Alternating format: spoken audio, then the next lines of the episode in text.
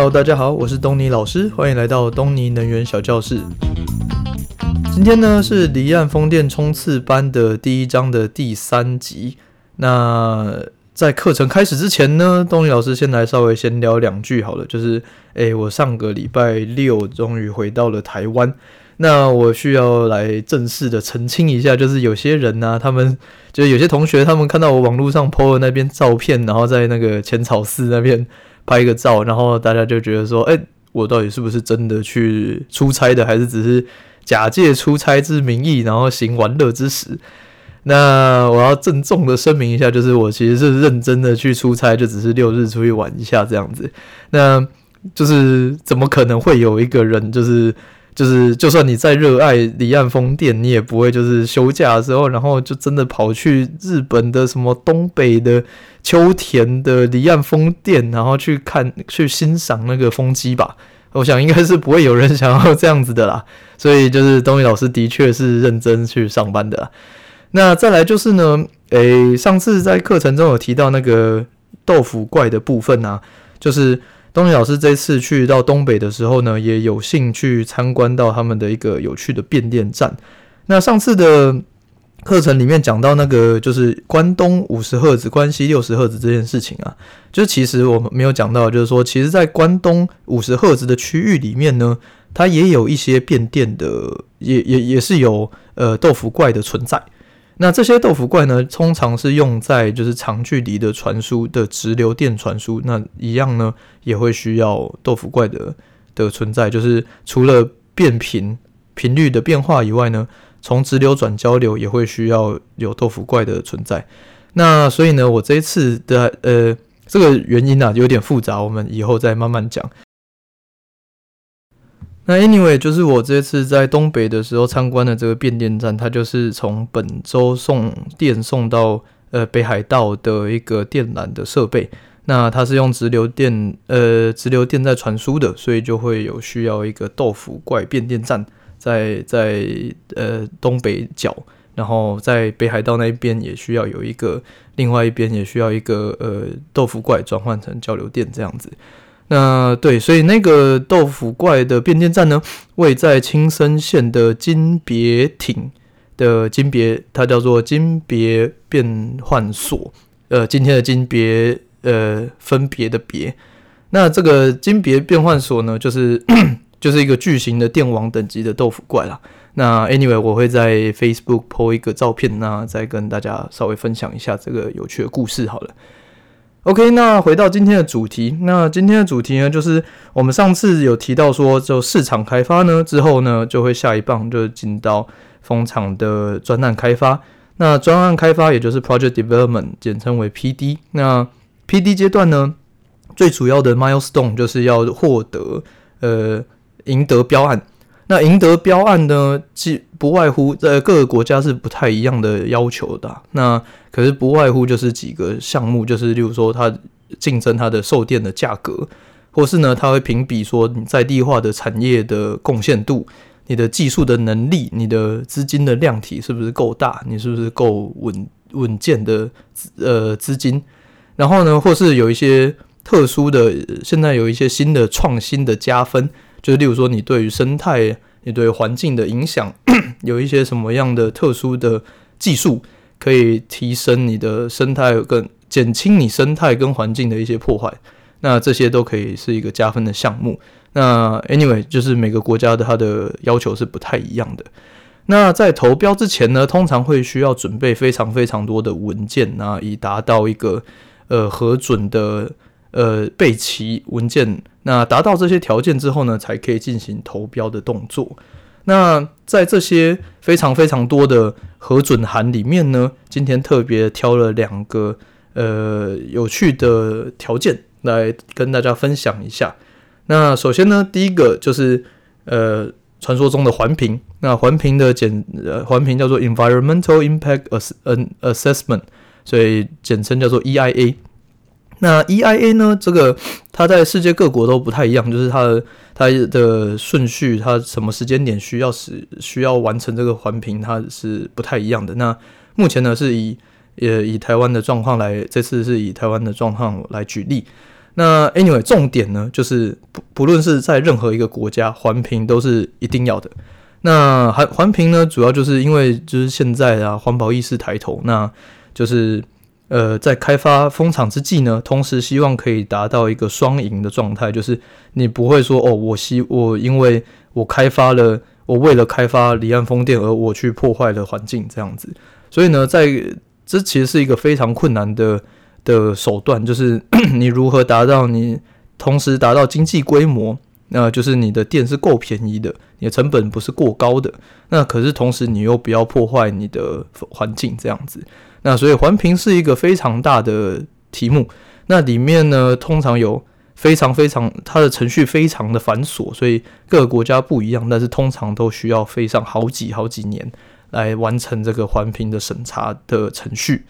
那环评的程序呢，非常之多啊，就是。呃，从风机呢，风机它的塔的高度，它的叶片发生发出的噪音，它的叶片扫过去会不会扫到候鸟？那它在水下基础打桩的时候，它的震动、它的噪音会不会影响呃海洋的哺乳类？就是例如，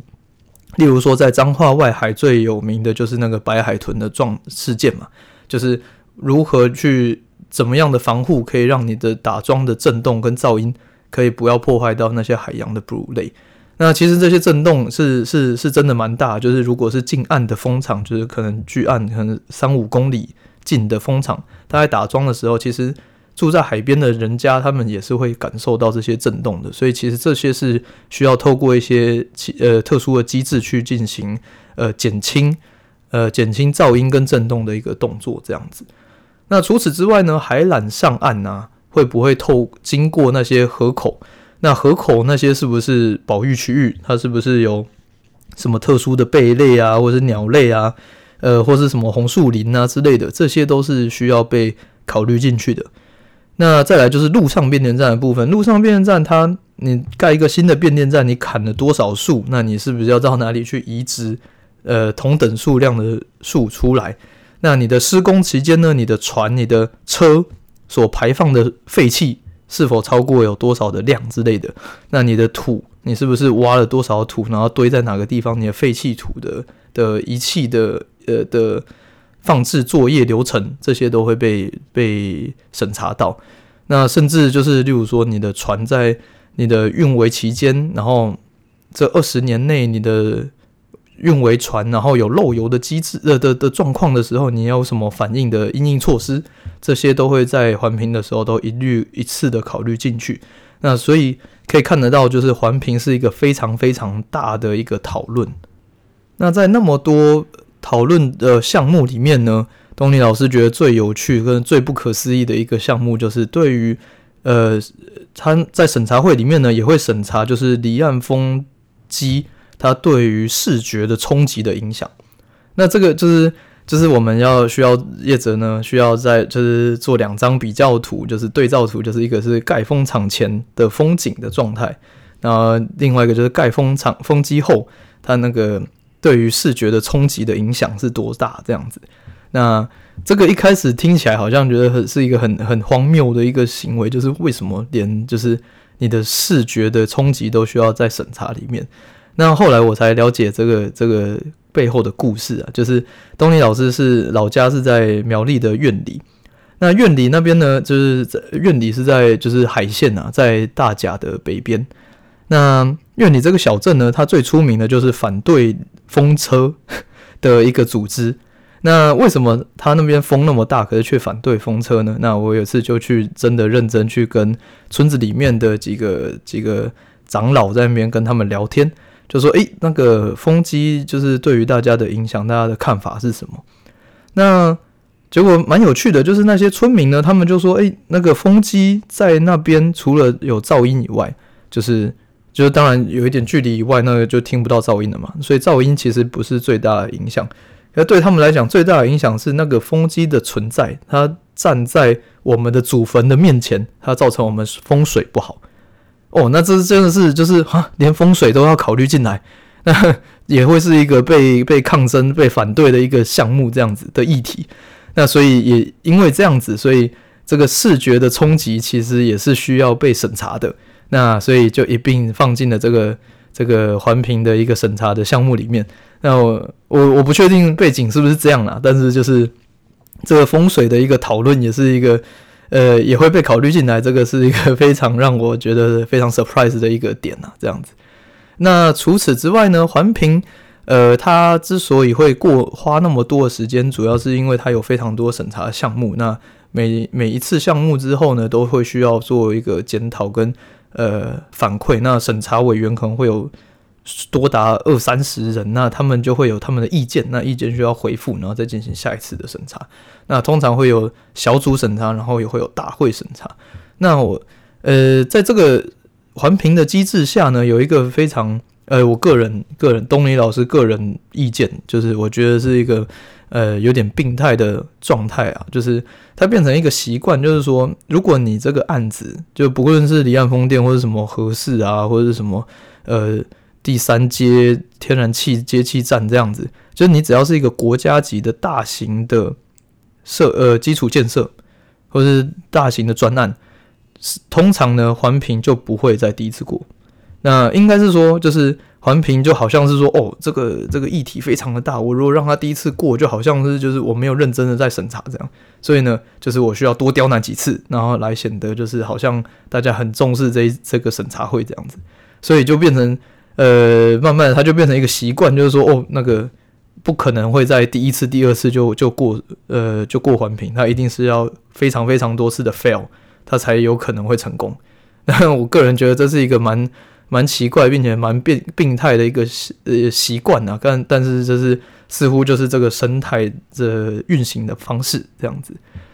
OK，那除了环评以外呢，再来我们呃可以讨论的另外一个点就是呃加强电力网的部分。那什么叫做加强电力网呢？应该是说什么叫做电力网？电网的部分，电网啊，就是在台湾就是呃其实基本上就是台电所盖的这些输电的系统。这些公共的电业，它就叫做呃电网。那在国外呢，因为它是一个自由的市场，所以有可能是呃各个不同的公司，它自己独立创的一些输电的系统，那做一些呃交易之类的。但是在台湾的话，算是一个由呃国家也不一定算国家，可就是应该说由台电去做一个统筹整合的一个电网。这个这个系统就叫做电网。OK，那电网为什么要加强？就是主要是这样，就是如果说你是一个太阳能的开发商，那你要开发一个小小的太阳能的一个太阳能厂，那太阳能厂呢，你就会去，例如说你就去路边，然后看到说，哦，这个电线杆的二十二号电线杆这个，然后呢，你觉得有蛮离离我的那个太阳能板蛮近的，所以你就跑去，呃，跟台电就是问他说，诶，你有没有二二十二号的资料，我们来做一个。系统冲击分析这样子，那台电就会初步看一看，就说啊，二十二号这个这个满了，这个不可能有有足够的量让你可以并网，所以他直接就跟你就是打枪掉，你就要不到这些资料，然后你也不用做细冲了，你自己去找第二十三号、第二十四号去做审查。那如果呢，台电初步审查，呃，初步看，然后觉得说哦没有问题，这个有机会可以可以并网，那他就会把那个模型给你，然后。你呢，就拿去给呃电机技师，或者是拿去找教授们，那他们会去帮你跑一个叫做呃系统冲击分析报告。那这系统冲击分析呢，它里面就会分析非常多的项目，但是它其实是一个，因为它是还没盖之前嘛，它是一个非常初期的一个 rough 的一个呃系统的冲击这样子。那它在这个粗略的冲击的项目里面，它会审查说，例如说。诶、欸，短路容量啊，例如说它的谐波的影响啊之类的，呃，闪电压闪烁啊这些。那如果初步分析完觉得没有问题，那他就会接接案，那开始受理进行呃下一个动作这样子。那在离岸风电呢，原因是因为离岸风电的量通常都非常的大，那也因为它的量大，它要并的就是电电压非常高的等级，那高压的传输线。要并网，台电呢认为说这个这个事关重大，这个必须要做一个统筹的一个一个考量，要不然的话，它其实是会有互相的影响的状况，所以它就变成说反过来，它不是业者自己去找一个点，然后申请并网，而是政府呢，他会去初步的筛选，就是说，哦，从北到南可能有呃二十个可能会盖起来的风场，那我就找了大概呃十个可以并网的地方，让大家来并，那让大家来申请这样。那可是当然有可能这十个点就是台电自己找的嘛，那没有跟业者讨论啊，所以他有可能找一个什么在在深山上上啊，然后或者在什么内陆的地方啊，或者是在一个就是什么。呃，环环评或者在一个什么军事用地之内啊之类的这种，没有人会想要并网，或者是根本就不可能并网，或是一个距离岸边可能五十公里远的地的的地方叫我们并网这样子。那业者们当然就会说，哎、就是请重新的，就是是就是审一下，说这几个并网点的可能性，就是这几个点，那那他就可能会从十个点，然后再变降成哦，好删一删，可能变八个。那八个可能业者就会说哦不够，那可能就会变成十二个之类的。反正就是这会是一个来来回回不停的一个讨论的程序，就是业者们会去跟台电那边提出一些要求。那台电当然不可能全盘接受嘛，他就会啊这里可能多挤一点，那边多挤一点，然后或是这里因为这边多挤一点，造成另外一边也需要加强之类的。这个是。就是加强的概念啊，就是例如说，因为我们风电是大量的灌电灌进去嘛，就跟灌水灌进去一样。那你的水管不够粗，那你当然就吃不下那么多的电。那所以呢，加强电网的概念其实有点类似，你把你把那个水管变粗，让让你可以可以吃更多的水进来。那如果是电的话，其实就是你要盖更多的变电站，或者你的变电站需要扩建。那你的电你的电力设备需要扩建，那你的铁塔可能需要多盖几座，那你的电线可能要拉多拉几条，或者你的电线可能要拉比较粗的、比较耐热的导线这样子。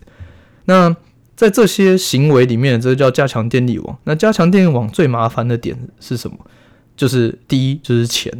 就是它非常的贵。那但是贵就算了，因为其实贵是就是在台湾呢、加强电力网是业者出钱的。所以台电只是只是先帮你盖一盖，那之后呢，业者再跟业者收钱，所以业者百分之百出了这些钱。所以如果你在新闻上看到什么哦，那个台电盖了花了什么六百多亿，然后盖了一个盖了加强电力网，专门给离岸风电用，然后哦就觉得这个是一个什么什么啊国耻啊，这个虽然这就是我们浪费钱啊什么之类的。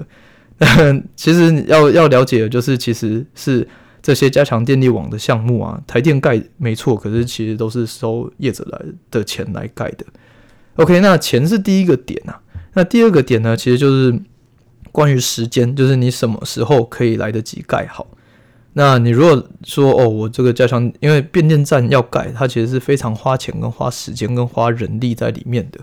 那你除了买设备以外，你要开标，那你要做设计。呃，规划，然后你要去买地，然后你要布线。那在台湾呢，盖变电站最最最困难的一个点，就是会遇到抗争。就是你不论是你的变电站盖在你家旁边，或者你的铁塔盖在你家旁边，你一定会去抗争。这就是为什么，就是在台湾的呃这个基础建设，这 infrastructure 要要要做提升是非常非常困难的。但是你如果又要电，然后又又想要用电，又想要用绿电，然后同时又不想要，呃，变电站盖在你家旁边，或者是这，或是那个你又不想要出钱，那这样子的话，就是肯定是做不下去嘛。所以这就是为什么，就是加强电位建立网会是一个非常非常棘手的项目，因为就是台电端啊，它就需要去找出一些一些比较相对安全的地方，例如说在工业区里面盖一个变电站，那它相对它的居民抗争的状况就比较少。那或是就是把寄存的变电站去加强，或者寄存的铁塔去加强，而不是去盖一个新的变电变那个高压铁塔出来。要不然的话，那个光是取得土地，然后摆平这些抗争，就花不知道多少的时间。那加强电力网搞定之后呢，你才可以业者才能确呃政府才可以去公告说哪里可以去并网，那要花多少的钱。那业者呢就会说，OK，那我要在几年并哪一个点。然后多少的量，然后花多少的钱去并这样子。那在确定之后呢，这个就才可以去做刚刚所谓的系统冲击分析。那系统冲击分析，那就会是呃业者做完这个分析之后呢，送交给台电，那台电就会进行审查。那审查完之后呢，就会给一个呃系统分冲击分析的同意函。那这个同意函呢，也会是一个并网的一个需求的需要的文件文件之一。那取得这些文件之后呢，收集起来才可以进行投标的动作。OK，那今天呢，课程就是分享了两个非常主要呃非常重要的啊，其实也不能因为是。这个加强电气网这一块，电网的这一块当然是就是东尼老师负责的的项目之一啦，所以就是当然我个人觉得非常非常的重要，但是其实还有非常非常非常多的其他的项目也都很重要啊。那只是这两个是一个很大的项目这样子。那哦，by the way，就是如果你要问说，如怎么样的人是适合做环评，或者怎么样人适合做做这个系统冲击分析，呃，负责电网的部分。就是环评的人呐、啊，其实非常的好认。就是你如果看那个那个黑眼圈非常重，那个应该就是环评的处理环评的人。环处理环评是一个非常非常困难的的工作啦。那他需要非常细心的的态度跟对于，就是反正呢，处理环评的人啊，他们就是看到人就是一定都是鞠躬，然后长官长官的那个挂在嘴边这样子，就是遇到任何人都喊长官好这样子。就是他们，他们非常的需要去跟政府的这些长官们去做一些沟通，所以这是一个非常吃沟通技巧的一个工作。这样子，那至于电网的人才呢，则是需要呃呃，你当然是需要是一个电机，你知道至少要懂电的一些状态。那你要有基础的 understanding 之后，你要最好是可以懂呃台电的一些电网法规，然后你有做一些并网的。呃，经验这样子，呃，例如说太阳能的啊，例如说陆上风机的啊，或者是例如说你是一个呃，你是你是电力设备的供应的，或是维运的一些经验，这些其实都是一个非常好的呃，可以切入这个呃电网经理的这个职位的一个一个经验啊，所以这样子的人才呢，其实就很欢迎来加入这个离岸风电的电网的 team 这样子。